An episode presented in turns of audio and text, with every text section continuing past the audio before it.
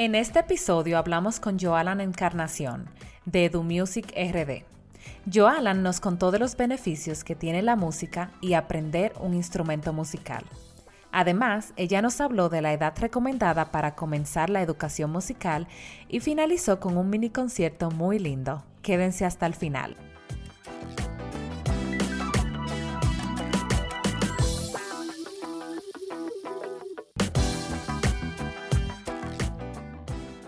Yo soy Patricia, mamá de Catalina y Sebastián. Yo soy Estefania, mamá de Logan Kay. Y yo soy Grisel, mamá de Lucas y Penélope. Y esto es Un Ratito entre Mamás, un podcast de conversaciones entre amigas sobre los retos y aventuras que nos trae la maternidad.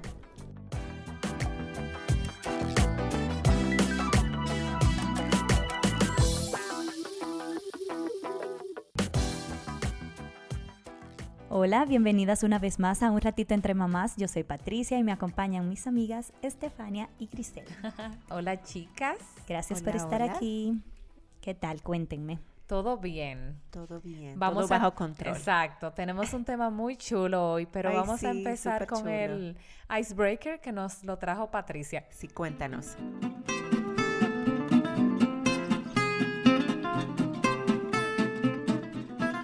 Ok, para el icebreaker yo solamente le voy a hacer una historia de fresquisita de esta tarde. ah, ok, Salida del horno. sí. Ustedes saben que yo estoy en el proceso de enseñar a Sebastián a hacer la transición con Sebastián del, del pañal al inodoro. Entonces, hoy nosotros todavía no, no, hemos empezado así como formalmente a quitarle el pañal como para salir, sino que yo se lo quito en la casa donde todo el ambiente está controlado. Pero hoy salimos sin pañal, nos tiramos, nos lanzamos con fe, exacto. Y bueno, ya ustedes saben, yo a cada rato, de acuérdate de avisarme si quieres ir a hacer pipí o caca. Entonces, de repente yo veo que en una tienda, estamos en una tienda, yo veo que él se queda así súper concentrado. Y yo, ay, no. Sebastián, ¿qué te pasa? Y él, hacer caca.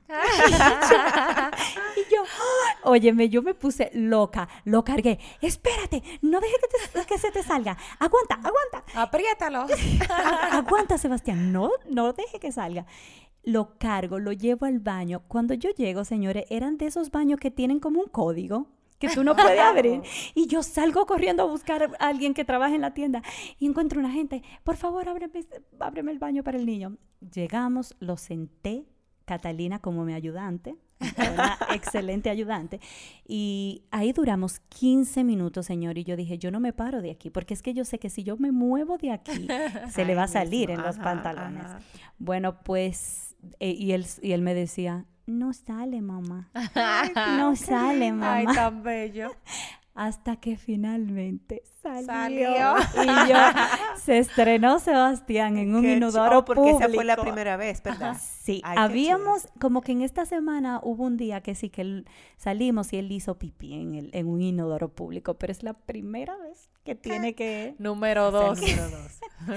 Exactamente. Ese es un progreso, ya él conecta y ya va a ser muchísimo más no, fácil. No, me sentí súper feliz y lo felicité y le hice su show y le dije, gracias Sebastián por avisarme, porque no, no es solamente que logró hacer, es que también me avisó, porque en la casa, en la casa él, él se está haciendo siempre, siempre en el pañal o, bueno, eh, le estamos poniendo como ropa interior, eh, un, pantaloncillo, entonces se está haciendo siempre.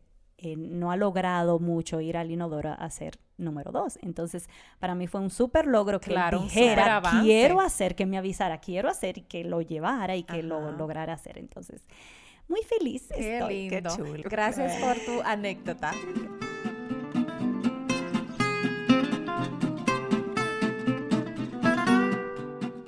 En este episodio nos acompaña Joalan Encarnación y ella nos vino a hablar de un tema sumamente importante, pero siempre nosotras dejamos que nuestras invitadas se presenten y que nos cuenten un poquito de ellas. Hola Joalan, bienvenida. Hola Estefanía, ¿cómo estás? Hola Patricia, hola Grisel, un placer conocerlas. Igual, gracias por estar aquí. Gracias a ustedes por invitarme. Bueno, mi nombre es, como ya escucharon, Joalan Encarnación. Soy dominicana, vivo en Santo Domingo. soy profesora de música desde hace más de 20 años. ¡Wow! 20 años. Sí, más de 20 años.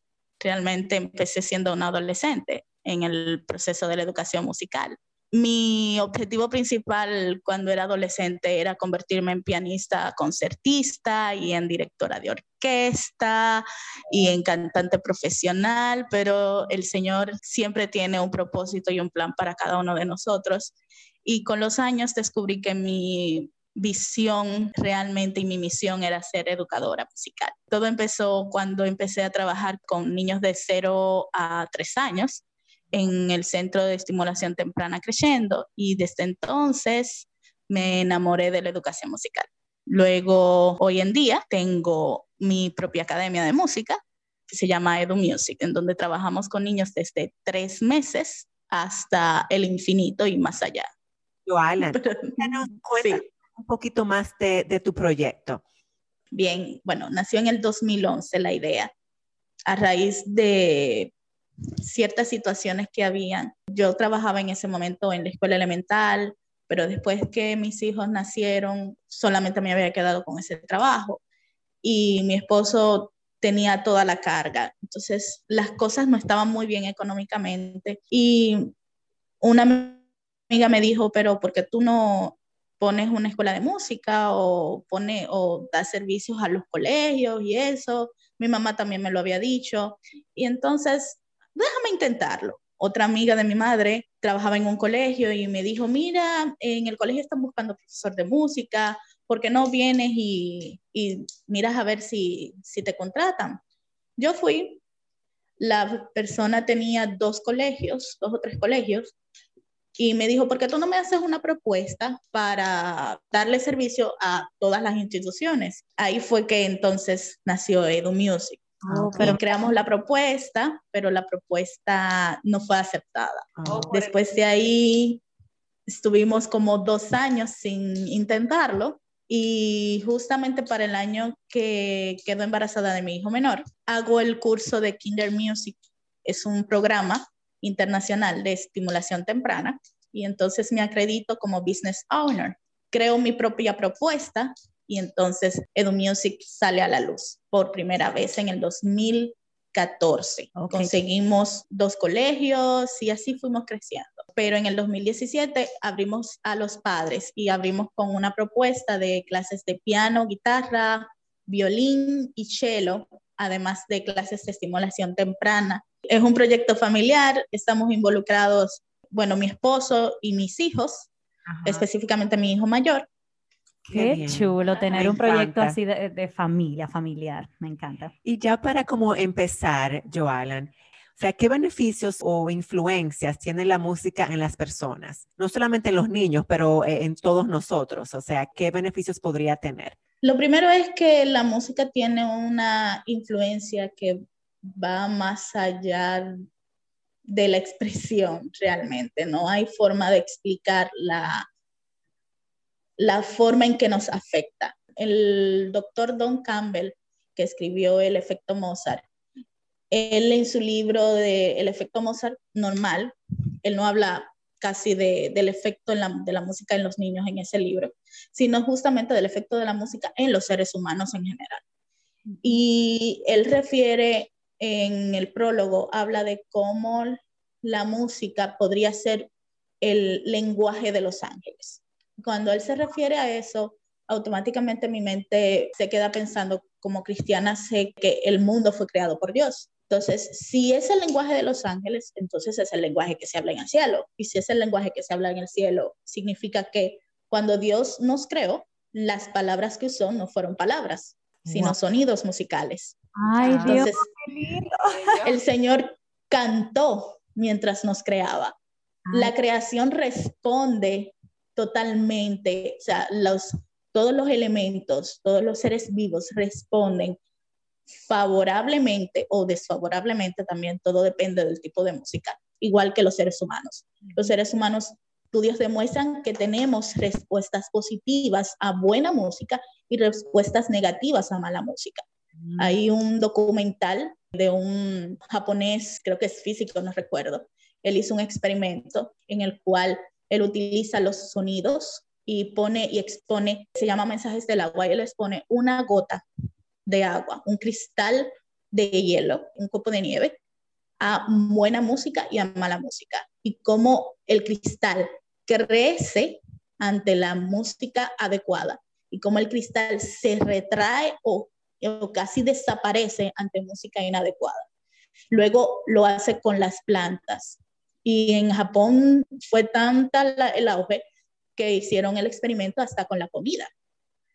O colocar palabras sobre, sobre, sobre plantas, sobre frascos de plantas, y cómo esas palabras positivas o negativas afectaron, y cómo la música afectó a las plantas. Si tú le cantas música inadecuada, la planta se va, va a decrecer, se va a marchitar, se va a volver, se va a poner extraña. Lo mismo ocurre con nuestro cuerpo. En el efecto Mozart hablan del poder de curación de la música y de cómo la música, un solo sonido, puede afectar un órgano de nuestro cuerpo. Sí, yo sé que hay incluso hospitales donde tienen como para pacientes de enfermedades ya muy crónicas, como que tienen un área de terapia y, es, y esa terapia es musical. Sí, eso se llama musicoterapia. La musicoterapia eh, se utiliza actualmente tanto en enfermos terminales, porque trae paz, tranquilidad y ayuda también con el proceso del dolor. O sea, ayuda a disminuir el dolor. No sé quién, cuáles de ustedes habrá probado el hecho de que cuando a sus hijos no quieren dormirse, le ponen música. A veces los niños no quieren dormir porque están inquietos, porque les duele algo o porque simplemente están cansados, pero no, no logran calmarse. La música automáticamente los calma y por eso es que se utiliza, en, eh, se utiliza la musicoterapia en enfermos terminales. También se utiliza en pacientes con Alzheimer. Se han hecho muchos estudios al respecto de cómo la música ayuda a traer los recuerdos depositados eh, y almacenados en el cerebro que han sido olvidados. Joalan, ¿y tú puedes ampliar un poco específicamente la influencia positiva que puede traer la música en el desarrollo del niño o, del bebé? Aunque tú mencionaste un poquito, pero puedes ampliar eh, eso. Sí, claro. La música para los niños es sumamente importante. De por sí, el primer órgano en que se desarrolla en el bebé es el oído. Ya para las aproximadamente entre las 10 a 12 semanas, el, el feto desarrolla por primera vez el sentido del oído y empieza a escuchar. Como empieza a escuchar, lo que escucha no son palabras porque él no entiende las palabras. Okay. Las palabras son sonidos. Eso es lo que el bebé empieza a captar. Sonidos. Aunque estamos, empieza a captar los sonidos del ambiente, los ritmos del ambiente, principalmente los sonidos que están cercanos a él. El primer sonido que escucha, obvio, es el ritmo del corazón de mamá ese tum del corazón de mamá y por supuesto es la vocalización de los sonidos de mamá. Todos esos sonidos empiezan a hacer conexiones neuronales en el cerebro. Y es en este proceso de captación del sonido que el niño empieza a desarrollar su inteligencia. Desde la barriga prácticamente. Desde la barriga. ¿Qué ocurre con la música? La música combina palabras, combina sonidos adecuados en, las vibraciones adecuadas. Claro, eso depende del, tipo de música. Las más propicias son las de Mozart. Mozart utiliza ciertas frecuencias, o sea, o sea ciertos sonidos, ciertos niveles de sonido que son aptos para el bebé, que no, les van, no los van a molestar, porque hay sonidos que son molestos. Y las, las, las secuencias rítmicas son fáciles y sencillas de seguir. O sea, el niño se acostumbra fácilmente a esa secuencia melódica. De por sí, en el efecto Mozart se recomiendan cierto número de, de piezas para cada momento del, del, día. Unas para dormir, otras para para trabajar, otras para jugar, porque el niño necesita diferentes tipos de melodías que lo muevan a contagiar movimiento. Entonces, es, es ese poder que tiene la música.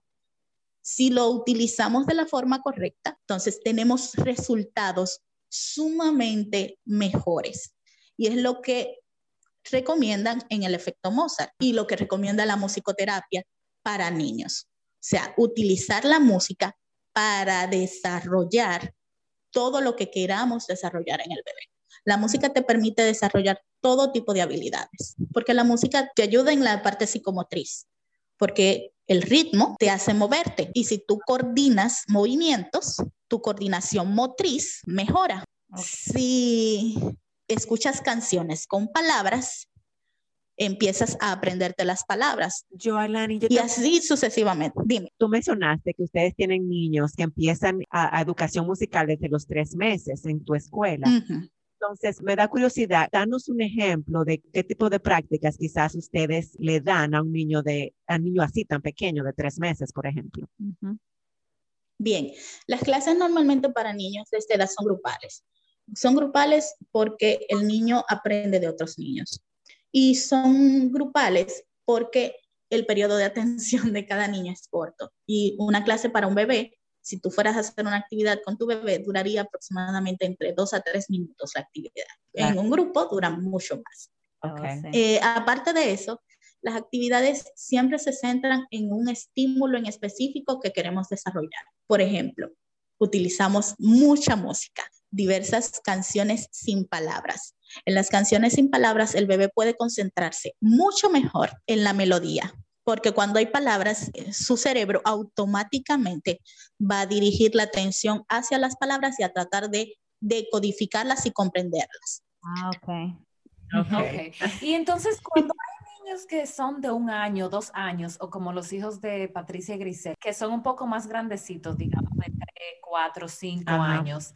¿Cuál es el beneficio de la música? También le quiero agregar esa pregunta de Estefania, ¿cómo va avanzando también la educación musical a medida que ellos van eh, creciendo? Por ejemplo, ¿en qué momento ellos pudieran empezar a tocar un instrumento? ¿Cuál es la edad como apropiada para que ya empiecen a formarse en música, en lectura musical y en instrumento? Bien, está muy buena la pregunta. Actualmente, mm, la educación musical tradicional empieza el proceso de aprendizaje de la música a los seis años. O sea, empiezan a enseñarte a leer música y luego pasas a lo que se llama interpretación musical en el instrumento que tú quieres. En el sistema que yo trabajo no es de esta manera. Oh. El sistema que yo trabajo es muy similar al proceso de las metodologías Suzuki, eh, Dalcross, Kodai, los cuales eh, entendían que el desarrollo del, que la música debe ir acorde al desarrollo del niño. Entonces, así como Piaget, no sé si eh, saben un poquito sobre Piaget, Piaget plantea que el proceso de la adquisición del lenguaje empieza justamente en el vientre y después el niño empieza a desarrollar el lenguaje poco a poco hasta que logra hablar y después que ya el niño domina el habla, entonces empieza el proceso de lectoescritura. Pues de la misma manera nosotros trabajamos la música. O sea, desde súper pequeñitos el niño ya puede empezar a aprender un instrumento musical y a leer. Exactamente. Entonces, por ejemplo, yo, te hablaba, yo les hablaba del proceso de los bebés. Entre los 0 a 2 años, el proceso de los niños es aculturación. O sea, el niño se debe imbuir y acostumbrar al los elementos musicales. Es decir, aunque él no sepa que él está haciendo pulso, él está haciendo pulso. Aunque él no sepa lo que es una negra, él hace una negra. Aunque él no sepa lo que es un do, él reconoce el do. Aunque él no sepa lo que es una melodía y una armonía, él diferencia una armonía de una melodía por el proceso de aculturación. Ahora, cuando pasamos entre los dos a tres años, empieza un proceso de inflexión, o sea, el niño empieza a reproducir, el niño empieza a imitar, el niño empieza, realmente es entre los uno y tres años, empieza a imitar, empieza a tratar de hacer lo que tú le has empezado, le has enseñado. Pero como que... No lo hace a la perfección, pero intenta hacerlo. Entonces, después de los tres años, se da cuenta de sus propios errores en, el proceso de imitación. Y entonces empieza a autocorregirse y empieza a ser más específico a la hora de imitarte y empieza también a crear sus propias, eh, sus propias combinaciones. A los tres años es un momento muy bueno para que el niño empiece un instrumento, justamente porque está en este periodo. Pero, ojo, el proceso debe ser adecuado.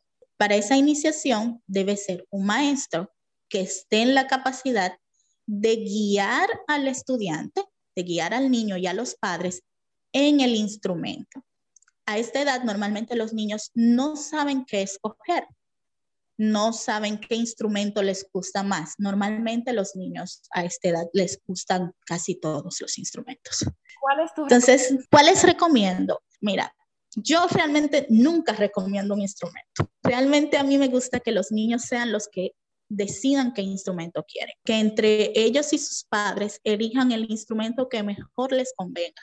De esta manera, el niño va a estar completamente involucrado en el proceso de, de, enseñanza porque él quiere aprender, porque me gusta este instrumento, porque es, su sonido es lindo y no importa lo difícil que sea, yo lo voy a intentar y lo voy a seguir intentando. Y eso también va involucrado la familia, la cual va a impulsar ese deseo en el niño y ayudarlo a cumplir sus sueños. Sí. Y mira, Joalan, que tú decías de que los tres años es la edad ideal, pero también hay que encontrar una escuela y unos profesores que tengan como tu, tu filosofía. Sé que la mayoría de las escuelas de música no empiezan a darte instrumento musical como hasta que el niño tiene cinco años. No lo aceptan en un instrumento. Entonces, eh, normalmente esa es la realidad, sí. Normalmente los aceptan entre los cinco o seis años. Algunos dicen que no tienen la madurez suficiente, que no tienen la, resistencia suficiente, que no tienen la psicomotricidad desarrollada. Yo particularmente creo que el instrumento lo va a ayudar a desarrollar la psicomotricidad, el instrumento lo va a ayudar a madurar y he visto cómo, cómo maduran, lo, lo he vivido y realmente el proceso no es un proceso rápido, no es un proceso de que hoy empiezo una pieza y ya mañana la termino. No, es un proceso que yo puedo durar hasta un mes trabajando o dos meses trabajando una pieza, pero al final lo importante es que llegué a la meta y que pude hacerlo y que los niños disfrutaron el proceso y que cada pequeña cosita que lograba era lo máximo. Eh, tú dijiste que el instrumento pudiera ayudarle a desarrollar sus eh, habilidades motrices. Pero ya entonces cuando los niños están más grandecitos, que tocan un instrumento, ¿cuál es el beneficio que, que tiene para los niños tocar un instrumento en específico? Bien, ¿qué te digo? Realmente, ¿qué no beneficia la música? ¿Qué no beneficia el hecho de tocar un instrumento?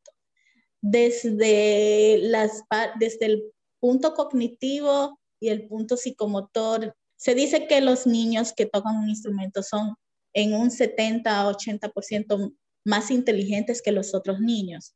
Es simple y llanamente que el cerebro se desarrolla de tal manera que hay una agilidad en el proceso de pensamiento mucho más rápida, o sea, el, ahí se me fue el nombre de, de, esa parte del cerebro, que es la conexión entre los dos lóbulos, y es por donde pasan todos los pensamientos y, todo, y todos los procesos cognitivos. Entonces, ese proceso, ese caminito ahí se va reforzando con el desarrollo de la música, porque el músico tiene que utilizar las dos manos. Al tener que utilizar las dos manos en el proceso de creación musical, tiene que, ambos lóbulos están trabajando. En el proceso de, tocar un instrumento, tú tienes que pensar o sea, tú tienes que pensar en cómo vas a producir sonido, en cómo coordinar, por ejemplo, los violinistas tienen que cómo coordinar cómo van a frotar el arco, qué tan largo va a durar, va a ser el, el, va a pasar, van a pasar el arco, con qué fuerza van a pasar el arco, mientras que la otra mano está pulsando diferentes dedos en diferentes cuerdas, en diferentes puntos de las cuerdas. O sea, toda esa maquinación, mientras tanto, su vista está posada en una partitura la cual ellos están descifrando. Joalan, y yo siento como que también eh, uno de los beneficios, como que yo le veo también, es como que enseña al niño disciplina, ¿verdad? Sí, constante. Esos son los efectos, esos son los efectos morales de la continuidad de las clases.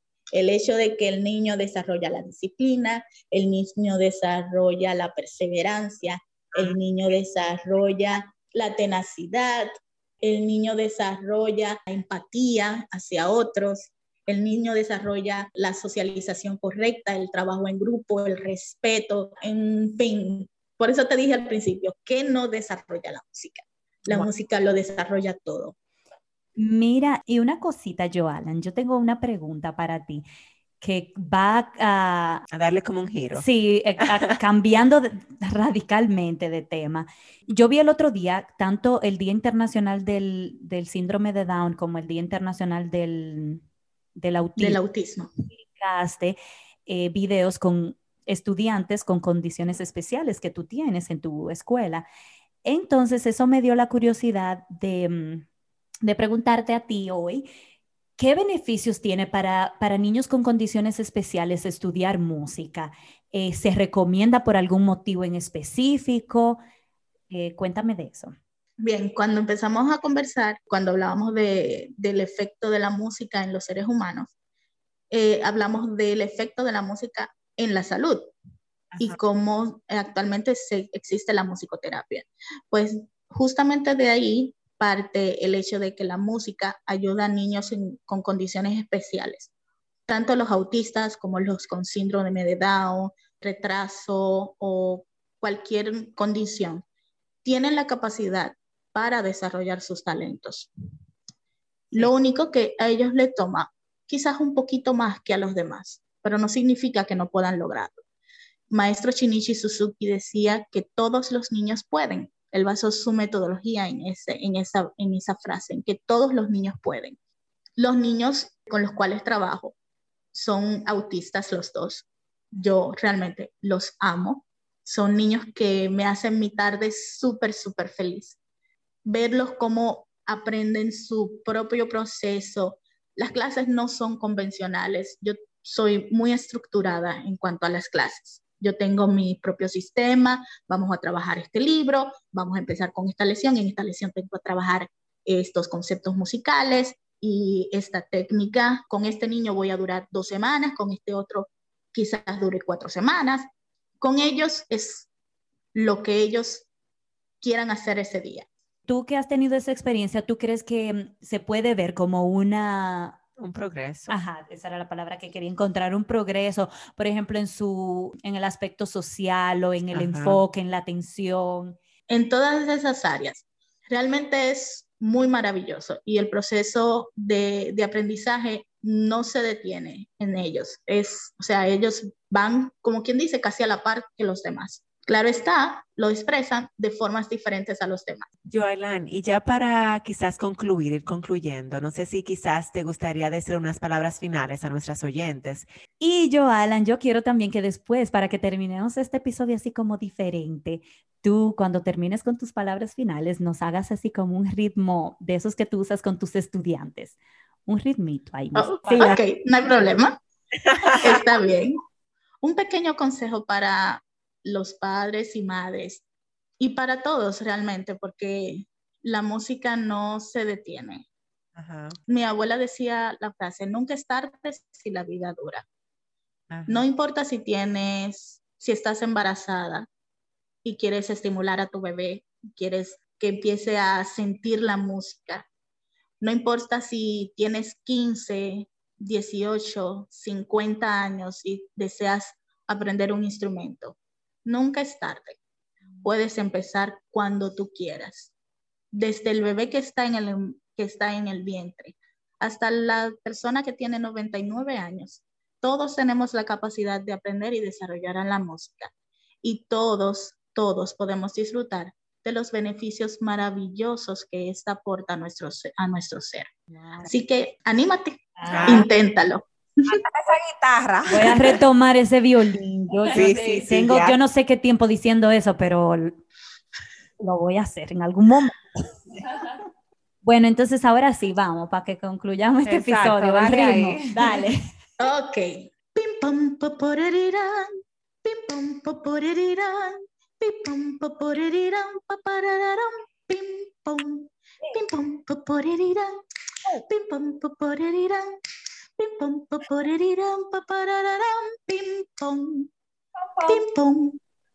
Qué chulo, Joana. Muchísimas gracias de verdad por acompañarnos en este episodio. Fue muy chulo compartir así de, de este tema y como de que fuera así como algo súper casual, súper chulo. Sí. Y de verdad, muchísimas gracias por acompañarnos. De nada, gracias a ustedes. Joalan, danos tus contactos para que si la persona te quieran seguir. Oh, sí, tú sabes, yo soy un poco mala para esa parte. Bien, pueden encontrarme en www.edumusicrd.com, es nuestra página web, o en Instagram, edumusicrd, en Instagram y en Facebook. Ok, muy, Muy bien. bien. Y a todos ustedes les recordamos que nos sigan en nuestra página de Instagram, Un Ratito Entre Mamás Podcast. También estamos en Facebook. Eso casi no lo mencionamos, no lo pero sí, decimos, pero estamos, estamos ahí.